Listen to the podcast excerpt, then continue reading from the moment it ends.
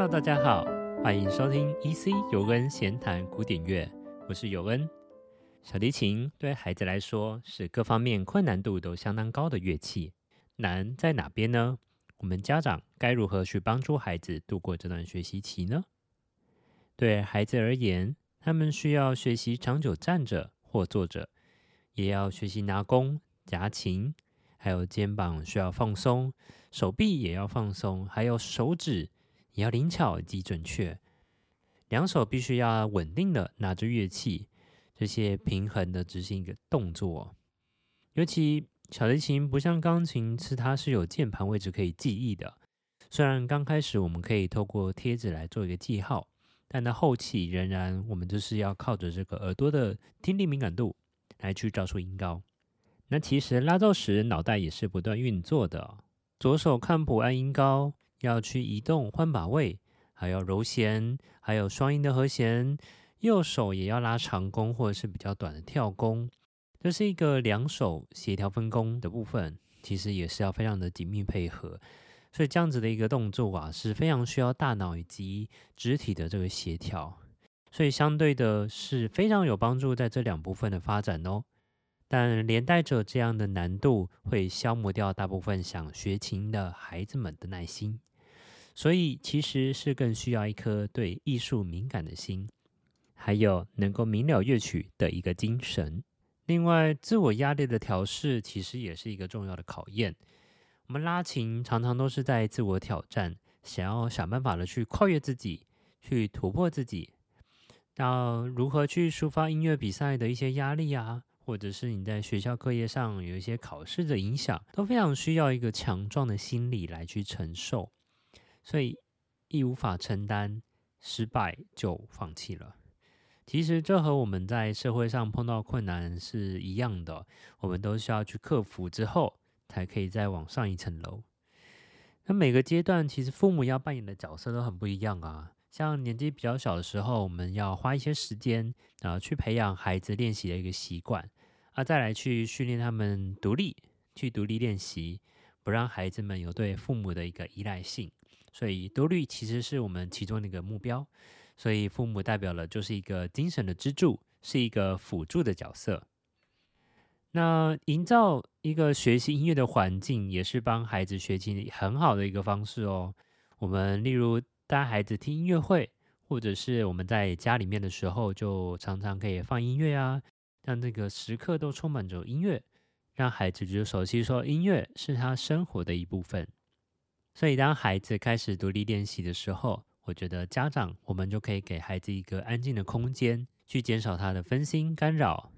像这个部分，我常常会形容有点像是手术房或者是维修厂，因为练习它就是一个进步蜕变的过程。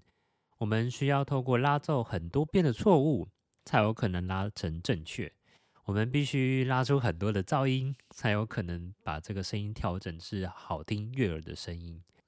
例如说。也是啦，我们拉奏很多次的错误，才有可能修正成正确。所以，对于正在练习的孩子们啊，他们我相信他们可以的话是自是清楚自己在练什么的。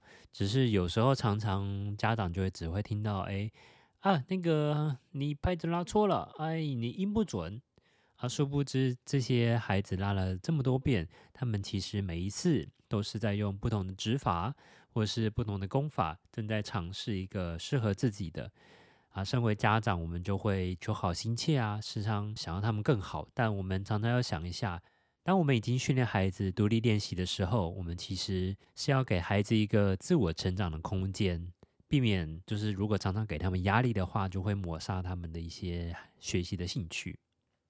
那其实尤恩自己还是学生的时候啊，曾经因为在家里我们是一个公共空间，然后练琴就只能在那边，然后常常会家人就会路过啊，就会说一两句说：“哎，你那个音没拉好，哎，你那个功法不对啊。”哦，就只是常常会这样啊，但心里就会一阵委屈啊，因为对我就是在寻找一个好的功法或指法，所以一气之下就 立刻收琴不拉了。真的啊，真的是这样，这是一种被伤害的感觉。所以我相信有听众，如果你们有学琴的话，应该知道我在说什么。然后后来还真的有一段时间，只要就是我在练琴的时候，一有人说话，就是说我在练琴的东西的话，我就是立刻收琴不练，好一种无声的抗议这样。当然，诶，这个是一个年轻气盛的事情哦，就不要学，这个不好。所以应该是要跟家人好好的沟通啦，就跟他们说，哎，我在练习啊，请你给我个空间，不要给我建议这样。嗯，那回来到这个父母必须协助的初学阶段，我们家长可以怎么帮忙呢？其实如果上课你是可以录影或是录音的话，把它记录下来。把它当做是家长提醒的，或者是老师说过的。第一点就是，例如说，我们要固定同一个时段练习，养成一个责任心。那如果可以的话，就让孩子在练习的时候，我们就腾出一个安静的空间，去减少孩子分心的因素，例如说电视等等。啊，第二点就是说，让孩子独立练习，去培养独立思考的能力。就让我们家长就不用无时无刻都在旁边，让他去盯着他讲，孩子就会自动自发的去解决他在学习上所必须要面对的这些课题。第三个就是合适的练习时段，应该要避免孩子已经疲惫或者是专注力下降的时间。当然我知道有非常多的孩子，他们就是白天上课啊，下午诶下课之后就非常想要放松。